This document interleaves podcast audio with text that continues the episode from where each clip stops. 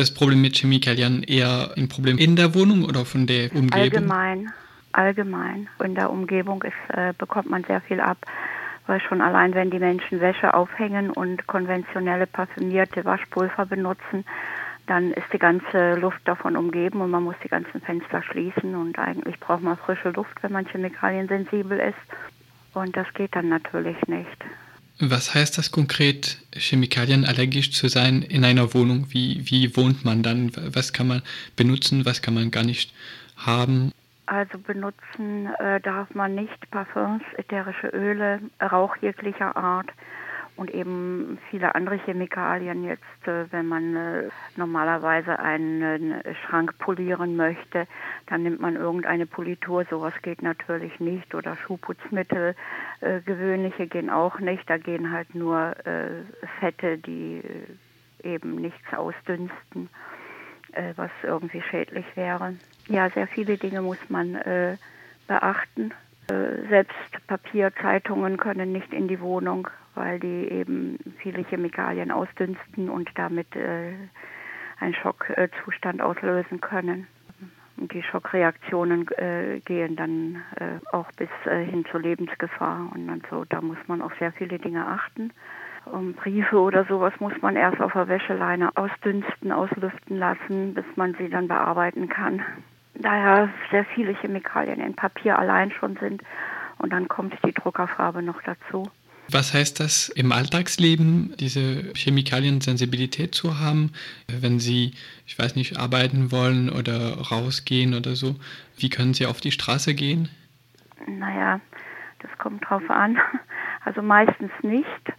Und äh, wenn, dann muss man sich schon möglichst äh, fernhalten von Menschen, die parfümiert sind, was ja meistens leider ist. Es gibt nur sehr wenige Menschen, die das nicht tun, parfümierte Produkte zu benutzen. Und in Parfums sind also ein ganzer Haufen äh, Chemikalien drin. Wer gerne eine Information darüber möchte, dem kann ich ein Blatt zufaxen. Und ja, das ist äh, sehr schwierig. Man äh, kann praktisch niemanden in die Wohnung lassen. Also nur ganz äh, wenige Leute, die eben dann auch chemiefrei sind, die weder rauchen noch irgendwelche parfümierten Produkte benutzen oder sonstige Chemikalien. Und es äh, genügt schon, wenn selbst wenn jemand ganz äh, frei von diesen Dingen bei sich zu Hause lebt, dann ein öffentliches Verkehrsmittel benutzt, dann ziehen die äh, Duftstoffe und äh, Gerbstoffe aus Leder, wenn da Leute sind und eben auch die Putzmittel in den Bussen oder die Insektizide, die da eingesetzt werden. Das zieht in die Haare, Haut und Kleidung ein und dann äh, kann man die Menschen nicht mehr in die Wohnung lassen. Die müssen dann davor bleiben und man muss die Dinge äh, zwischen Tür und Angel regeln oder zwischen Fenster und draußen. So ist es auch mit Einkaufen. Man äh, kann die Sachen bestellen und äh, die dürfen nur bis äh, vor die Tür in den Hof oder so und nicht sofort rein. Müssen auch noch eine Weile auslüften. Äh, selbst äh, ein Arzt kann nicht einfach rein, das muss alles zwischen Tür und Angel gehen. Bei den Ärzten sind wir äußerst unbeliebt und äh, alle wollen uns loswerden und keiner will uns behandeln, weil es kompliziert ist. Können Sie einfach auf die Straße? Also ich meine jetzt zum Beispiel vom Verkehr, von den Abgasen oder sowas. Sind Sie auch dagegen sensibel oder können Sie das schon? auch, jedoch nicht so stark jetzt wie die anderen Sachen. Und an der frischen Luft verteilen sich die Sachen etwas mehr. Und da kann man schon ab und zu, wenn man mal einen stabileren Tag hat, auch raus, wobei es eigentlich besser ist, irgendwie rauszukommen, aber dann natürlich irgendwie mehr in die Natur und weg von den Wohnhäusern so dass man ein bisschen Erholung bekommt, was aber sehr schwierig ist, da es gibt auch keine Hilfen für uns. Äh, jetzt sprich irgendein Sozialarbeiter, der einem raushilft oder irgendwas mal hilft zu erledigen oder irgendwelche Hilfen von den Krankenkassen in Bezug auf diese Chemikalienintoleranzen. Da blockieren alle und wollen einfach nicht helfen. Einiges können sie auch nicht, wie jetzt in die Wohnung gehen. Das äh, müssten dann Menschen sein, die sich äh, speziell eben auch frei machen von diesen Chemikalien, die in Duftstoffen wie Parfüm, ätherische Öle oder sonstiges. Und sie müssten mit dem Fahrrad herkommen oder zu Fuß. Wenn öffentliche Verkehrsmittel geht auch nicht. Zum Beispiel äh, hat eine Freundin zu mir, war mal hier zu Besuch, die auch frei war von den Sachen, ist einmal kurz äh, in die Apotheke gegangen, einen Tee holen und war noch nicht mal lange drin. Und als sie vor der Tür ankam, hat mein Körper das schon wahrgenommen und Symptome entwickelt und sie konnte nicht mehr rein, damit das nicht noch schlimmer wird. Also alles, was in die Wohnung eingebracht wird, ist noch schlimmer als wie draußen, weil draußen ja noch die frische Luft das Ganze ein bisschen verdünnt. Auch medikamentös ist äh, also von den Krankenkassen nichts zu erwarten. Das wird alles blockiert. Man sagt in den Selbsthilfegruppen, dass die Chemieindustrien da die Lobby haben und es eben nicht wünschen, dass äh, jeder Mensch weiß, dass diese Stoffe sie schwer krank machen. Die Sensibilisierung ist eine der schlimmsten. Krebs ist äh, genauso schlimm, was diese Stoffe ja auch auslösen können. Wie viele Leute sind von diesem Problem betroffen in Deutschland? Wissen Sie das? Oh, das sind sehr viele.